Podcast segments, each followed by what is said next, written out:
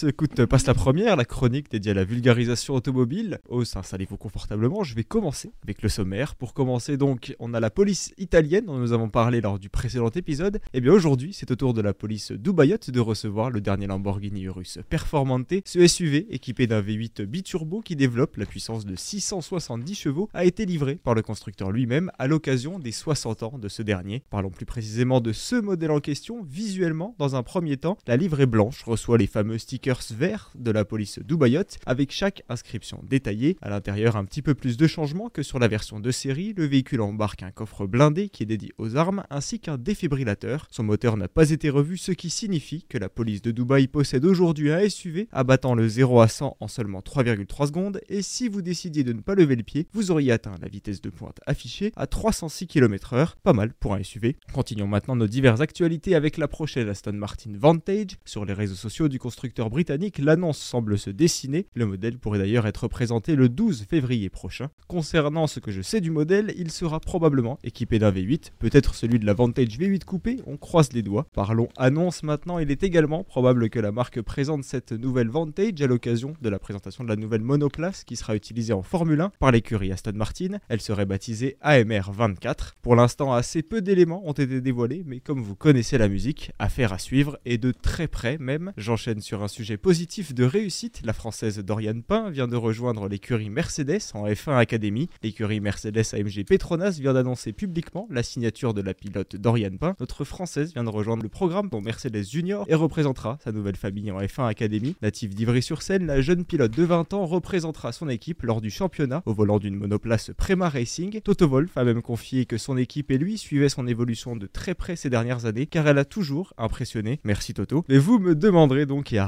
qu'est-ce que la F1 Academy? Eh bien, la F1 Academy, c'est un championnat de course automobile. Il est organisé par le Formula One Group et il est également dédié aux pilotes féminines qui utilisent des monoplaces. Continuons après cette bonne nouvelle avec le constructeur MG qui profitera du salon de l'auto de Genève pour présenter son nouveau modèle destiné à une arrivée prochaine en France. L'événement de présentation doit avoir lieu du 26 février au 3 mars prochain. Ce sera donc l'occasion de découvrir la MG3, la toute nouvelle citadine du constructeur chinois, compte tenu de la stratégie tarifaire de la marque qui est basée sur l'entrée de gamme, les petites citadines européennes très accessibles ont du souci à se faire. Je vous en avais déjà parlé, mais les critères d'éligibilité au bonus écologique sont bien plus sévères. Ce durcissement des règles avait entraîné une exclusion de nombreux modèles électriques qui n'étaient pas produits en Europe. Et roulement de tambour pour un exemple, c'était le cas pour la MG4, une compacte électrique qui s'était vendue comme des petits pains grâce à son tarif très agressif dû à la présence du bonus écologique. Mais désormais, sans ce bonus, il est fortement probable que le marché ne trouve plus d'avantage à choisir la marque MG. Cette MG3 est donc très attendu et permettra de révéler le futur de ce constructeur, en tout cas sur son marché français. Si cette fameuse MG3 est inconnue au bataillon chez nous, ce n'est absolument pas le cas en Angleterre où le modèle est commercialisé depuis 2019 et c'est à l'occasion de son prochain restylage que MG souhaitait inclure la France dans ses pays de commercialisation. Le design de cette MG3 risque de plaire à un bien plus grand public que sa grande sœur, la MG4. MG n'a pas encore communiqué de fiches techniques détaillées, mais on sait que le modèle embarquera une motorisation hybride développant une centaine de chevaux avec des tarifs démarrant autour de 10 000 euros. Une chose est certaine, en France, Dacia ne doit pas être ravi d'apprendre l'existence de cette concurrente et surtout de son arrivée prochaine sur nos routes.